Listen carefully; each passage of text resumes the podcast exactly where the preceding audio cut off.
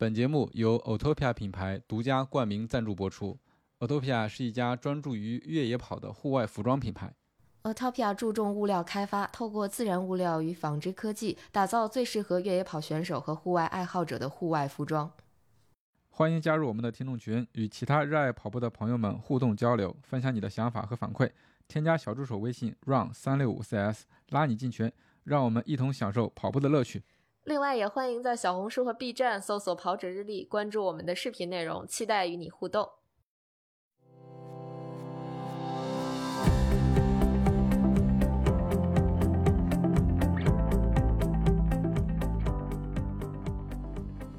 大家现场有多少人是东北天冷的地方来？有人是东北来的吗？长春、长春来的，你呢？OK，哈尔滨，哦呦，哦，大庆。大庆那你们冬天，我很好奇，就是因为我是大连人，然后我每年过年回家的时候会遇到一段时间需要冬天在户外跑步，然后但大连也不会冷到像啊，大连南方啊，大连不算东北是吧？也挺冷的，其实 也也有下雪下雪的时候出去跑，就我觉得还能坚持。你们像特别东北的，能坚持吗？冬天的时候，我看有人跑步那个眉毛都结冰了那种。哦，所以所以你们冬天照常训练，没跑，你们呢？冬天就都不太跑了。太冷了，其实。哦，哎，我好奇是不是因为这个原因，东北的跑团是不是也不多呀？应该不多，可能主要是活动不多一年只能跑半年，呃一年只能跑。所以东北人特别喜欢去海南，是不是也跟这个有是有原因 啊？哇，我的！天哪，那不得肺不都得喝喝出血来？那是太硬核了，雪地健那个雪地健行，雪地胎嗯太厉害了，真的太厉害了！我记我记得昨天你跟我说，就今天咱们要聊一聊大家是怎么开始跑步的，是吧对？对，这是今天的一个主题。那咱就先台上，咱们先先说一说，然后再让台下的观众们咱们也说一说。好呀，好呀。信哥，你先说吧。我觉得你应该是跑，是不是你是我们这中间跑的时间最长的，应该是年纪最大的吧？所以跑的时间最长嘛？嘛？我就不说话了。时间 时间，呃，到今年刚好十年，哦刚好十年。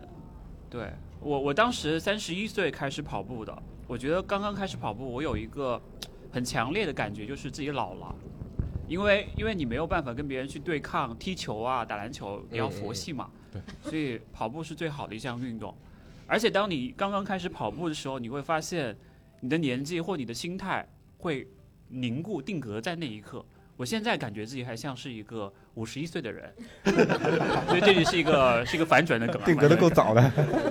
就觉得自己好年纪就固定在了三十一岁刚刚开始跑步的那一刻，心态就是一直维持在那样子，会很年轻。那你当时是为什么会选择跑步？就是因为选择篮球、足球，然后都没玩不。了那个玩不了了，就是就是那一块儿对抗太激烈，身体太脆了，就现在有点像那个现在的脆皮大学生的感觉，你知道吗？脆皮中年人，所以就经常会受伤啊，就是会很容易就是会伤害到我医美的脸嘛，就是脸是最贵的，所以我要保护好自己，就不再尽可能减少接触的那种。但是你又特别需要一个运动，对，需要需要，那是有人带你入门进入跑步这个没，有没有。就自己突然有一天开始跑。对，因为我那个时候就住在人大旁边，所以我经常去人大跑，可以看小姐姐嘛。所以我在十年前就开始看小姐姐了。但是这个对，但这个爱好就一直没有变。你说的是，你知道你在学生眼里其实是一个怪大叔，啊，对，莫名其妙三十多岁的人天天来我们学校看小姑娘，是的，是的，是的，是的，还说自己定格了。对对对，定格怪大叔，那你那个时候跑的时候就有目标说要跑马拉松这些事儿吗？没有，完全没有。那个时候我觉得是一种解压吧，可能跟在座的各位都很像，就是想要去缓解压力。呃，还有就是给自己一个独处的时间，还有就远离手机。包括我今天跑步，我都没有带手机，也没有带 vlog 设备什么的。我就想有一段时间可以跟大家在线下嗯有这样特别像播客一样的这种很专注的交流的一个方式。所以我就完全没有带，因为我知道有南哥可以拿着摄像机在那跑间歇嘛，可以拍我们，所以所以我还是蛮喜欢这种可以一个人独处的感觉的。嗯，佳宁呢？我可能跟大家跑步的原因都不一样。佳宁呢就？是，嗯，估计在座没有一个人跟我跑步的原因是一样的，绝绝对没有。我这么厉害吗？我都想猜一猜了。我不知道大家听听没听过我在节目里讲过。其实我在节目里讲过我为什么跑步。我跑步是因为我要从事跑步行业，我必须得跟大家知道差不多的东西。如果我也不跑步的话，那我根本不了解大家想要什么，哦所以我就没有办法去共情吧。所以我那个问问佳宁一个问题是你什么时候离开跑步行业？职业需要，我也想离不开了，对不对？对我也想，我也想离不开了，对不对？我也想定格 而且你最开始说是从事一个什么行业？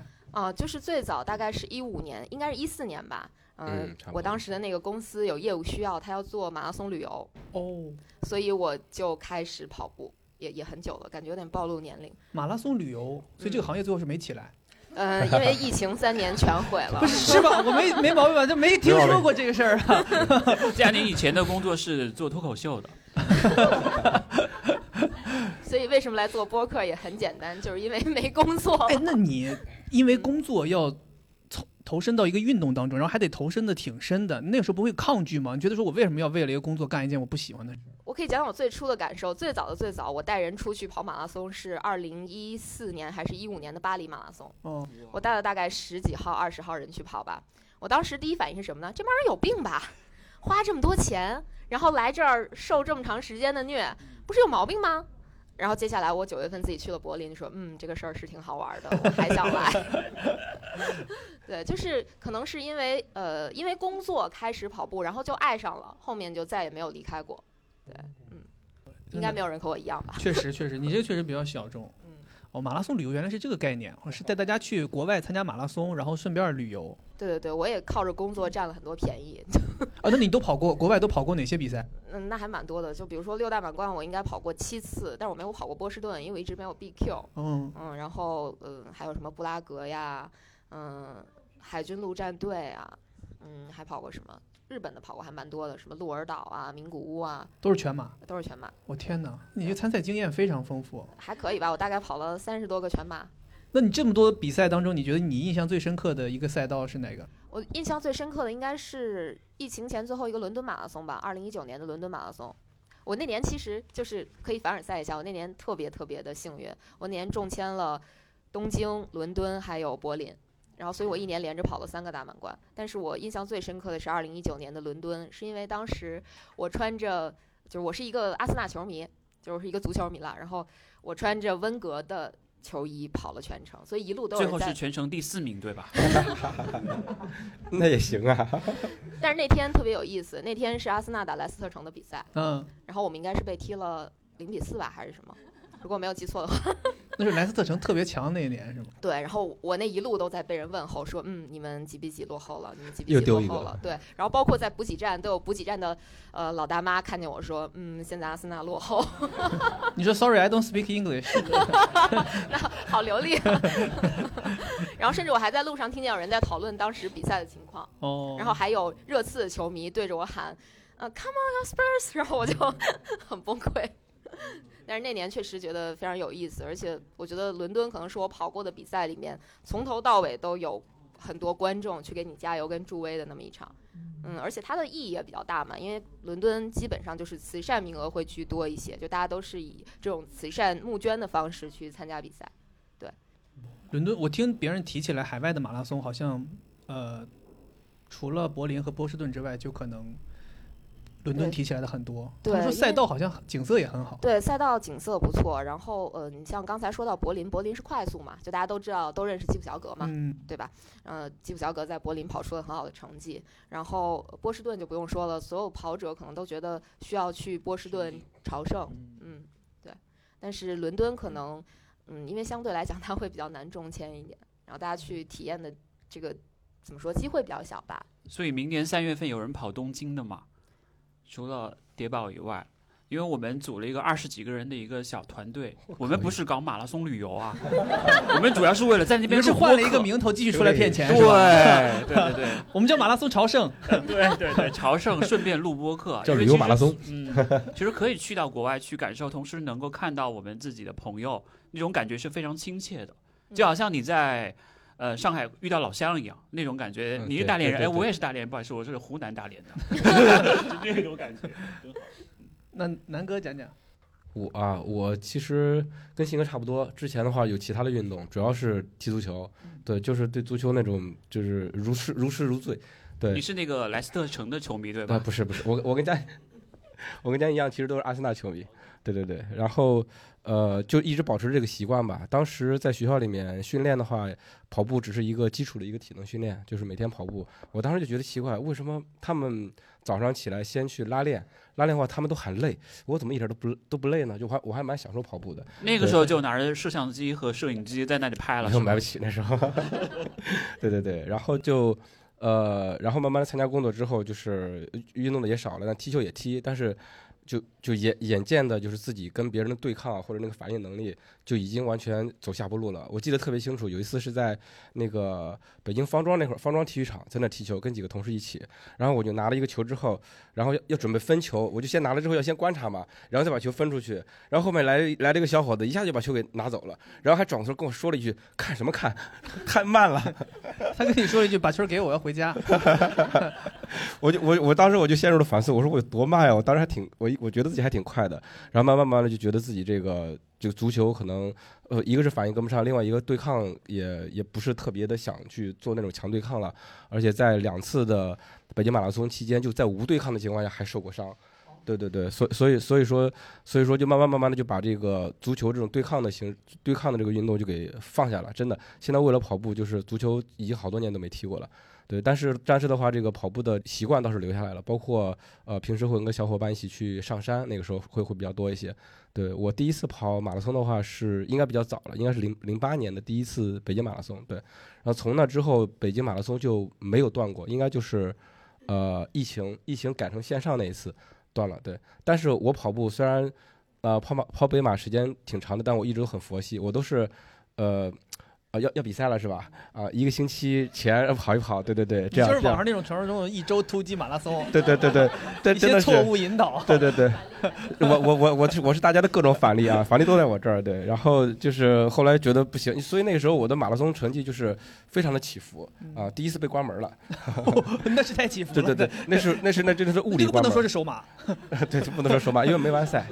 第没没上车，我就沿当时那个那个北京马拉松的终点还是在那个奥体中心，嗯那真叫关门儿，嗯，他就把门关上了，你就过你就过不去了看那个大铁链子算拴在那儿，对对对对对，营业时间是明天早上九点。就就过不去了。对，你们你们你们你们也别也别跑也别跑了，跑了也没成绩。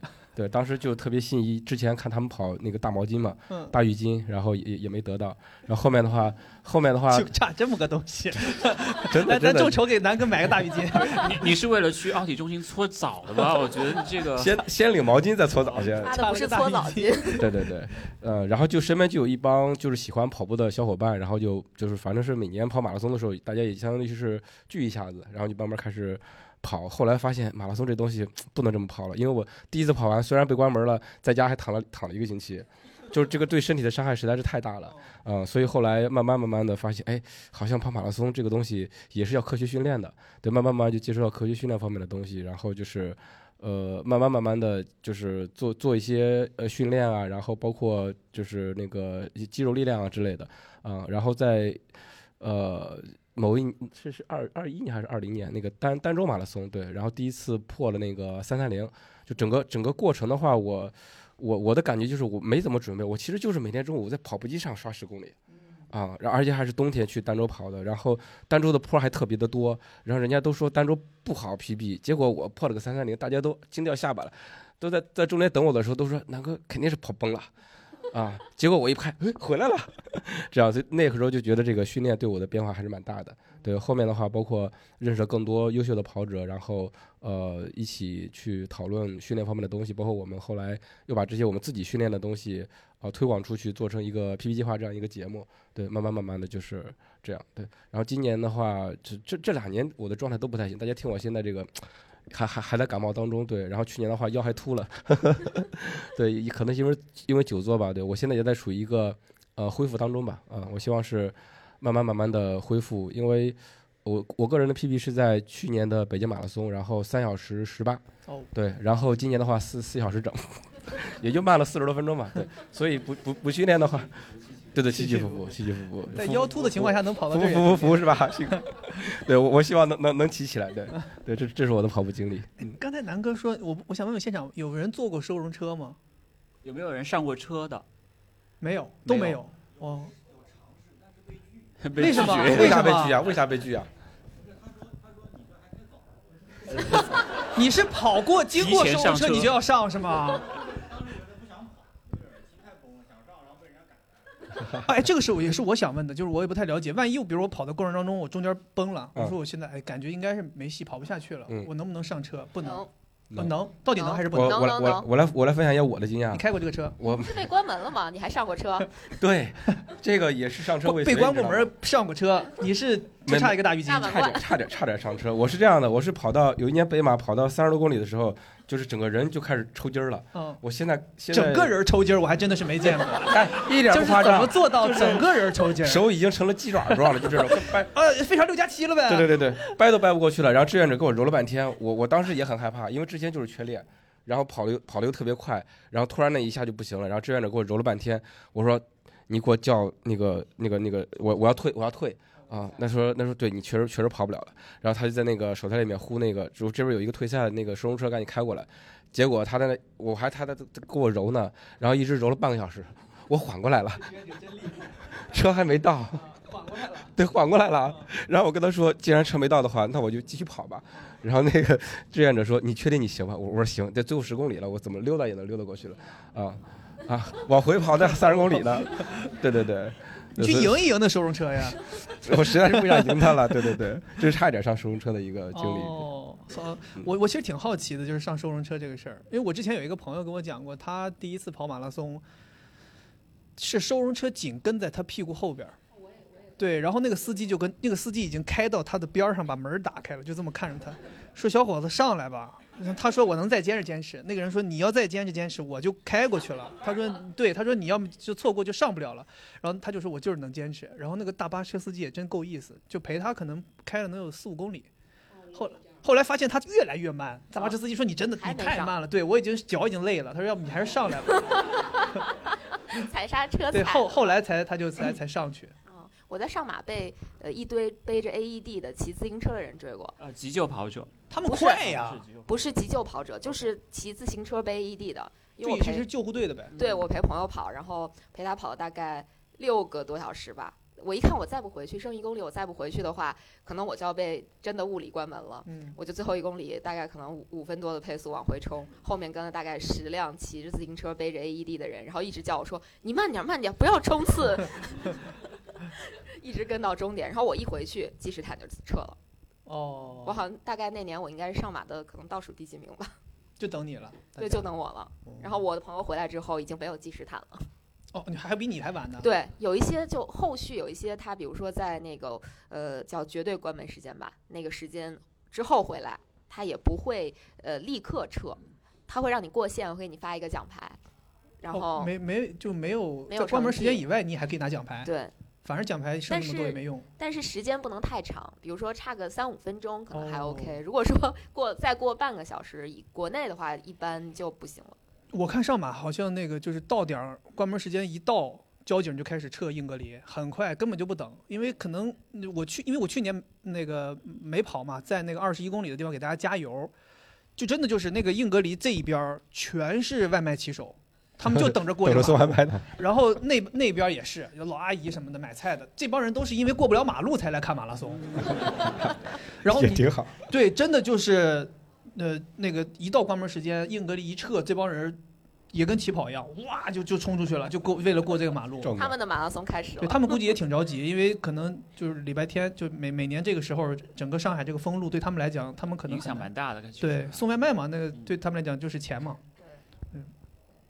最后我来讲讲我我是为什么跑步。哎，好像我的跑步跟你们，咱正好咱四个人还都不太一样。嗯我当时跑步是因为胖，想减肥。我估计可能这个是不是有很多朋友也是这样。我是都是啊，都是 都是 很多人都是这样。对我觉得这个动力其实真的挺强的，就完全是源自自发的。然后你想跑步，你也不会说因为什么原因。我是一一三年，然后当时在英国读书的时候，因为那个英国那个饮食实在是太不健康了，我一个礼拜可能能吃五天炸鸡，然后就胖的很厉害，可能胖了二三十斤，然后我觉得不行，我说那我得想个运动，呃，那个时候也自己也在国外，你觉得你也参加不到什么团体运动，你觉得跑步可以，然后也可以借这个机会去买一些装备，然后还很开心，买了，然后就开始跑，但是好像就跑了没几次，然后嗯。因为你人人在海外，你也人生地不熟，你不是特别了解这个当地的一些文化呀、规则呀，然后就就简单跑了跑。后来回国之后呢，这个体重也是一一直就是很胖，然后一直很胖，也是想要减肥，然后有尝试过去健身房，后来就始终觉得好像跑步这件事情是一个自己挺能坚持下去的。所以后来我身边有朋友跟我说，他说你可能身体各方面的条件就比较适合耐力运动，他说所以你去健身房你得不到。正反馈就是因为你可能就不适合练肌肉，你就没办法通过举铁把自己瘦下来，你可能就得是耐力。然后他们跟我跑步，觉得说你耐力就是好像跟别人比要稍微强一些，所以后来我就开始跑步。然后以前也没有想过跑比赛，觉得说每天跑一跑能瘦下来就行。后来跑着跑着有个机会，我记得那个时候是，呃，上我我老婆是上虞人，他们上虞有一个马拉松。绍兴那个时候还没有归到绍兴里面，就叫上虞马拉松，是一个非常非常小的半马，然后就报了。那个都真的就是我都不夸张，比赛开始前三天你报名还能报得上，就是你 什么时候报名都能报得上，没没有人参加。起跑在一个非常小的体育场里面起跑，然后我就去了，去了之后那人生第一次跑半马，然后感觉还挺好的，然后跑跑了，嗯。跑完之后，好像第一次跑跑了一小时五十六分钟，还是五十四分钟，我记不得了。那个时候有裹着那个塑料薄膜吗？没有，没有，没有。那个时候其实已经瘦了一点了，就因为因为要准备这个马拉松，其实你已经开始训练了，就是呃断断续续的，然后去跑了。跑完之后体验真的挺好的，因为我觉得就是跑马拉松这件事情啊，就是过程是很艰难的，但是跑完之后的那个感觉是非常非常爽的。对对。每个人其实你不你不论你最后是走了五公里，还是走了十公里，还是你走了十五公里，冲线之后你的。感觉都是，我操，我太牛逼了，我好像完成了一个巨牛逼的事儿。然后你甚至都想不，就是你甚至都回想不起来你刚才走了，你知道吗？然后你觉得啊，我好像一直都是在跑的。但我后来回想，就是我好像七公里就开始走了，对，就可能走到十几公里又跑了。然后对，然后这过程当中，我有一个最印象深刻的就是那个时候我完全不知道什么补给呀、吃胶啊这些事儿，完全不知道，就硬跑。后来跑到后来，真的是一点劲儿都没有了，就是我感觉我这个人。就像虚脱了，对，像虚了一样。就我感觉，我当时如果有人拍我照片，我应该脸煞白煞白的。然后跑到十七公里的时候，路边有人发那个汇源果汁，然后我拿了一个喝，我靠，喝完之后，哇塞，十七公里到二十一公里全速，我当时想说太来劲了，我真的。所以那个糖一补上去之后，马上人就好了。后来我才知道，哦，原来这个东西是需要补给的。对，然后后来就开始说，你开始了解说，哦，原来马拉松是个什么东西，然后看一看比赛，然后后来到二零年，但是这中间我虽然一直在坚持跑步，但是你没有想过说要跑马拉松，你总觉得说四十二公里这个事儿还是太吓人了。然后二零年是正好是有机会，因为我也是。呃，进到这个跟呃运动相关的一个行业里面，然后也有机会，大家说可以报名，然后说那就报吧，报了。其实也准备的时间很短，跟南哥那个差不多，我可能就准备了两个礼拜，两两三个月就这样，比我长多了。两，三个月够了。而且那两三个月还是因为当时我们有个有个自己有个小跑团，然后我天天带人家跑步，借着这个事儿训练，然后练练完之后就去了，然后那个时候跑跑全马。一开枪，你知道那个兴奋劲儿啊！我不是，大家可能第一次跑马拉松也是一开枪那个兴奋劲儿，我都干到我我其实平常跑跑六分的配速，我那个时候可能都跑到五分了，哗跑跑，给我加油的朋友在旁边说：“我操，这么快吗？”就是他们在一开始就是在起跑，可能跑到那个都没到没到南京东路那个位置，他们在那儿。他们看我唰就过去，他们他说开始这么快吗？他说那他这这得跑多快？这跑最后得跑多快呀？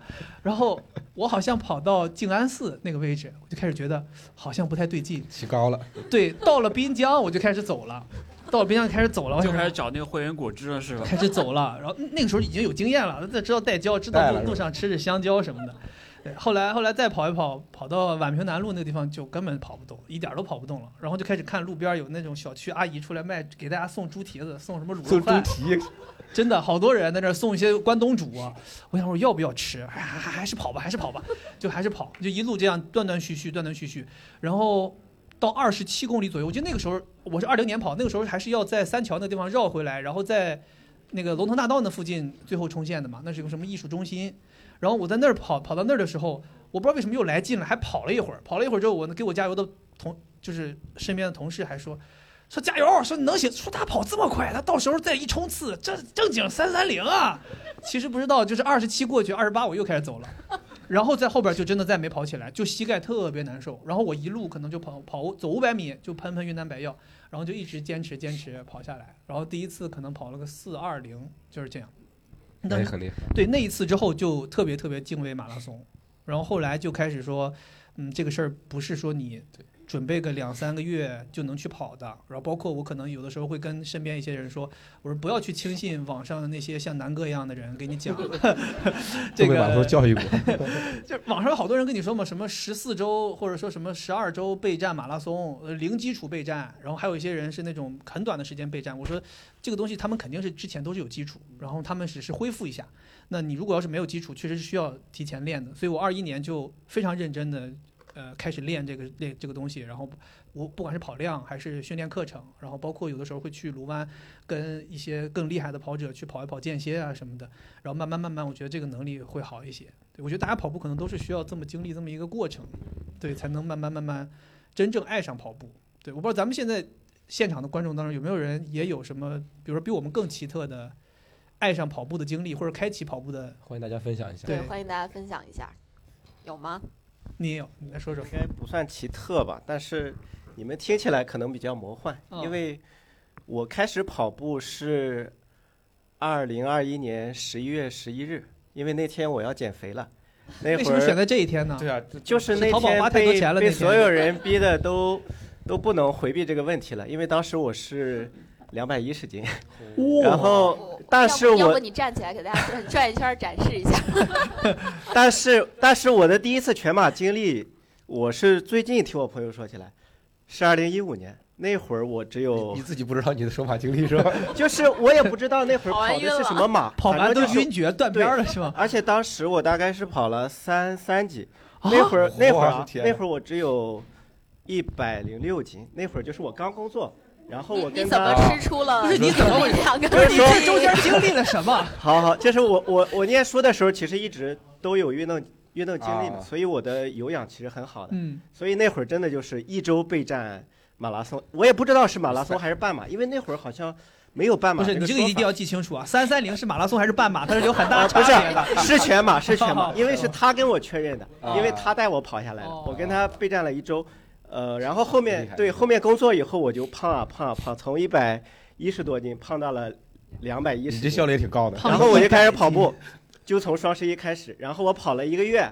我的腿就瘫痪了，就是跑不了了，因为因为当时因为我个子不高嘛，我当时两百一的状况就是我走路我的两条腿都会磨。哦，因为啊它太太太胖胖了嗯就导致我跑完步以后，我回家以后发现腿毛掉了，这个确实挺特秋裤里面全是腿毛，然后裤子也磨坏了。而且我后面就是因为大体重嘛，我真的不适合跑步，就是我我当时把所有的鞋都买了，我发现都不行，支撑不了，然后我膝盖太疼了，后面我就去骑车了。嗯，然后我这是第一次跑了一个月，然后骑车大概骑了就是小两年嘛，基本上就把体重骑下来了。哦，我的经验其实就是不吃晚饭加骑车，每天哦固定那个运动量，每天说是六百，但是但是我可能每天都一千以上，因为我那会儿冲劲儿很足嘛。是呃，等到真正今年跑步是今年三月份，那会儿是因为可能有几个原因，三个原因吧。第一个就是我有一个铁三的朋友拉我说，要不你来玩儿？我看你现在好像也瘦下来了，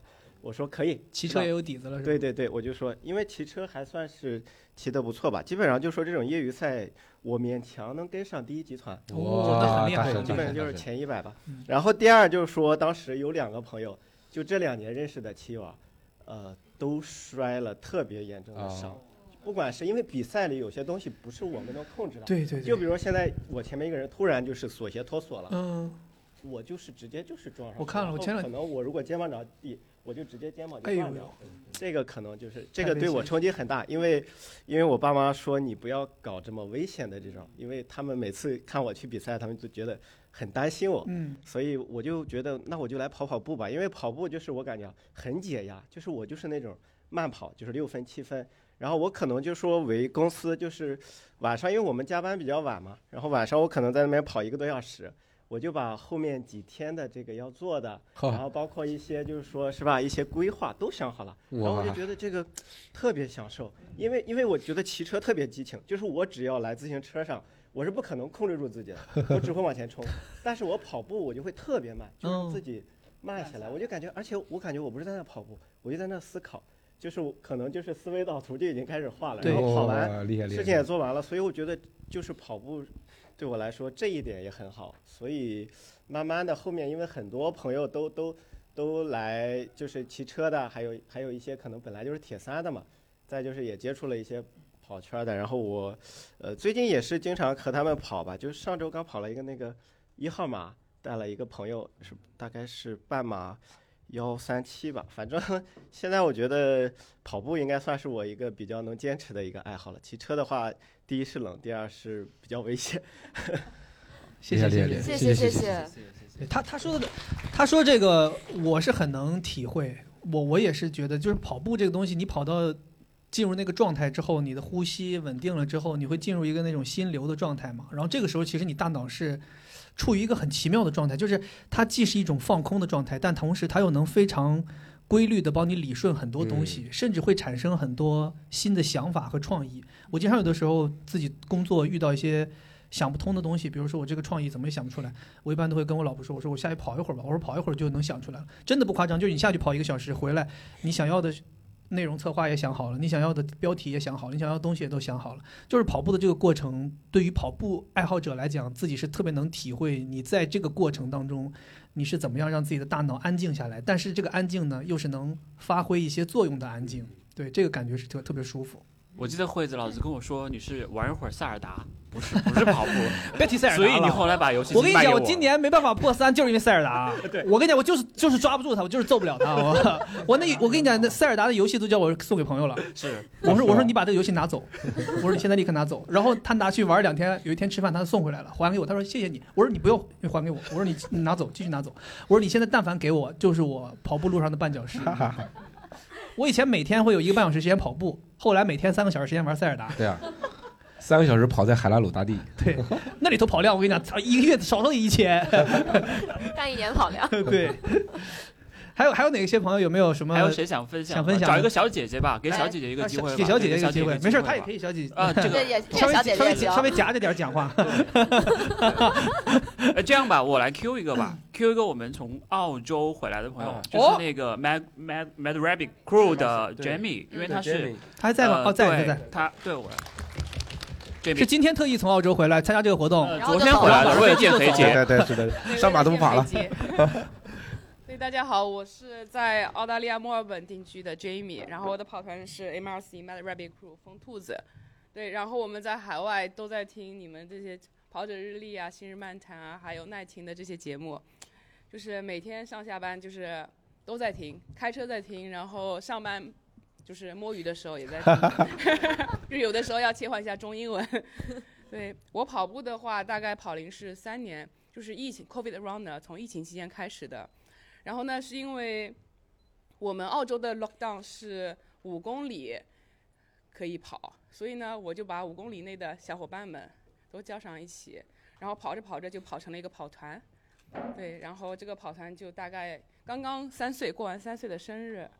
嗯，对，我们大概有呃五百个人，然后注册会员有一百八十多个。嗯，对，我们是注册在那个维州体育局下面。呃，是一个公益，对对对，对，还有还有网页的，对对，而且每个人都有保险，哇，都有那个一个叫 National ID，是个每个人有是个有个那个那个叫什么，就是注册在体育局下面的一个 ID，嗯，是个正规跑团，然后呢有九个教练有编制的教练大家都正经的。一个铁饭碗跑团呢。对，有九个教练，哦，呃，都是注册的教教练，认证教练，我也是其中一个，呃，还有十个管理员，对我是，因为大家要做不同的事情，特别忙。对我这一次过来呢，就是来认识一下大家，就上马就是作为一个回第一个回国的比赛来体验一下，然后呢，也是来邀请大家到澳洲来参加一下比赛，比如说非常有名的悉尼马拉松，它在冲击大满贯赛事。澳洲的人数太少了，我们 我们尽来摇人儿全的力尽全力，在今年九月份想冲一万五千呃一万一万五的人完成，就是这是六大对大满贯的为就是悉尼到目前为止没有达到的一个要求，哦要求有一万五千的全马完赛人数。然后呢，悉尼出了一个策略说，好我打折四十二澳币给大家来报名跑四十二公里。因为正常在澳洲的报名费要一百七八十澳币的，这个嗯折扣是力度非常大，所以骗了好多人上船。报名报名的人有一万五千，最后参赛的有一万一万五左右，结果完赛的只有一万三，所以差了一千多，非常可惜。明年呢是悉尼马拉松最后一年，就是有机会冲击大满贯了，因为它的考察期是三年，明年是第三年了。如果明年没有达标一万五的话，悉尼马拉松就错过了大满贯，非常哦可惜。所以我来拉人来参加，来摇人儿了。但是还有除了悉尼马拉松，我们墨尔本的马拉松也是非常有名的，赛道比悉尼好太多了。悉尼马拉松是非常虐、非常虐的。大家如果听过呃其他的播客节目，可能也有聊到过这些东西。然后呢，还有最好跑的赛道呢是黄金海岸马拉松，非常漂亮，非常平坦。对，七月份。也希望大家来跑，还有呢，还有大洋路马拉松，大洋路是非常漂亮的，大洋路全年三百六十五天，只有在这一天是禁止车辆通行，大家可以沿着海岸线跑。对，就是这些了。希望大家能到澳洲来跑步吧。就是这样 Jamie 待会儿把广告费给我们结一下。所以，所以我们提前预祝成都马拉松成为第七大的大满贯赛事。对，Jamie 他们 MRC 还有一个播客叫道听途说，对，大家也可以在道在听途说，道听？途说，道听途说兔，对对，大家可以在是英文的播客吗？是中文的吧在？中文，在小宇宙上，嗯对，可以可以。OK，双语博客 OK，没，No problem，No problem。哦，还有一点是我们本来那期节目叫《道听途说》，然后因为我们是在第三方平台建立的这个节目，我们做完五十期节目之后才知道国内无法通过小宇宙来听我们这个 节目，因为是海外的 IP 地址。啊，是记得挂个梯子回来啊！对马上给你解决，马上给你。的同事在这儿。对对对，嗯嗯我们联系过说没有办法解决。嗯，就在这里，就在这里，找找小熊就好。我跟你讲，小熊这就不乐意了。小熊说：“我就给你解决了，今天今天就解决他不然不让你回去。他给我们的建议是叫我们重新开一个节目。OK 就重新开了一个节目叫《今天有跑步》。哦，今天有跑步哦，OK，好的，好好谢谢，欢迎大家关。注啊。是的，你们可以不可以重新上传吗？你们没有以前的音频文件吗？有啊，就之后就慢慢补之前的。哦 OK，哦，就是我们的，就是跑一个赛事，就邀请就是跑团里的成员们来分享他们。很好很好。嗯，五百期节目有了，嗯对五百期节目有了，可以可以，别浪费了。我觉得真的都是很珍贵的东西，应该是分享到大家能听得到的地方，大家都听一听。肯定很多跑步爱好者也是很希望听到这些东西的。对，因为咱们今天时间也有限，所以我觉得咱们最后再简单分享一个东西吧。那个，我觉得咱们刚才聊了很多都是故事，咱们最后也稍微谈一谈感受。我觉得大家跑了这么多年，呃，也请四位咱们一起稍微讲一讲，简单讲一讲，觉得这么多年跑步给带来自己带来最珍贵的东西是什么？都沉默了，沉默了陷入沉默了没有没有没有什么珍贵的。嗯我可能就是觉得通过跑步还是去了很多地方吧。就是以前可能去各个地方旅游都是嗯特种兵式旅游，就是去了之后一天可能恨不得逛十几二十个景点这样子。但是自从开始跑步之后，呃，渐渐的会有一个习惯，就是早起出去，可能去看一下早上没有任何游客的这种旅游城市，我感觉。嗯，会有很大的不一样。就是以前我会觉得，我我印象特别深的是去意大利，去佛罗伦萨，就是大家看到的所有的照片，除了疫情期间啊，就是大家看到的照片肯定都是那个圣母百花大教堂门口有很多的人在排队进教堂。然后我早上六点钟起来去跑步，一个人都没有，非常美，就真的有一种你转弯就跟这个教堂撞个满满怀的感觉，就特别棒。能看到凌晨四点的洛杉矶啊。呃，没去过，信哥呢？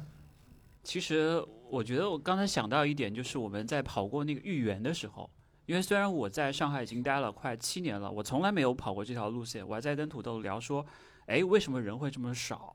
就是因为你可能跟一个城市的这种连接，更多的是来自于你，呃，不是那个刻板的印象，就你会觉得那是个旅游的地方，就是一个游客打卡点。但是像我们今天一块儿跑过去那种感觉，就好像会重新去刷新你对这座城市的一个感官。就哪怕你很少来上海，或者是说像我，或者像马爷，像肥姐，我们生活在这座城市的人，你还是需要去探索的。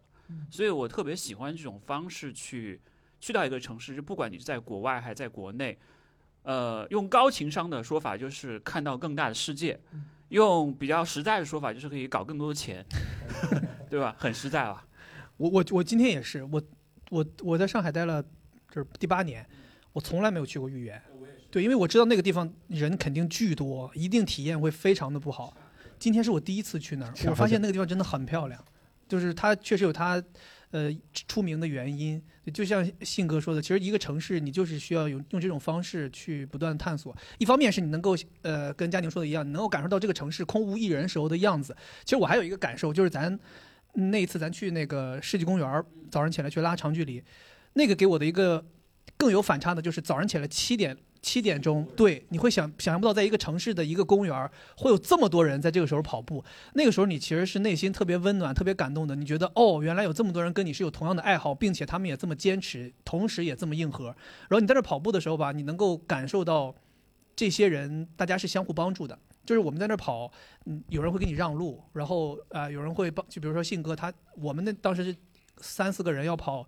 是一个水平，信哥是另一个水平，他就会愿意带着我们，帮我们拿补给啊什么的，就是那个氛围是可能只有跑者才能有机会去体会的。对，这就是我们在这个城市里面能够感受到不同的东西。所以把上次的服务费结一下，发票都开好了，这么久了。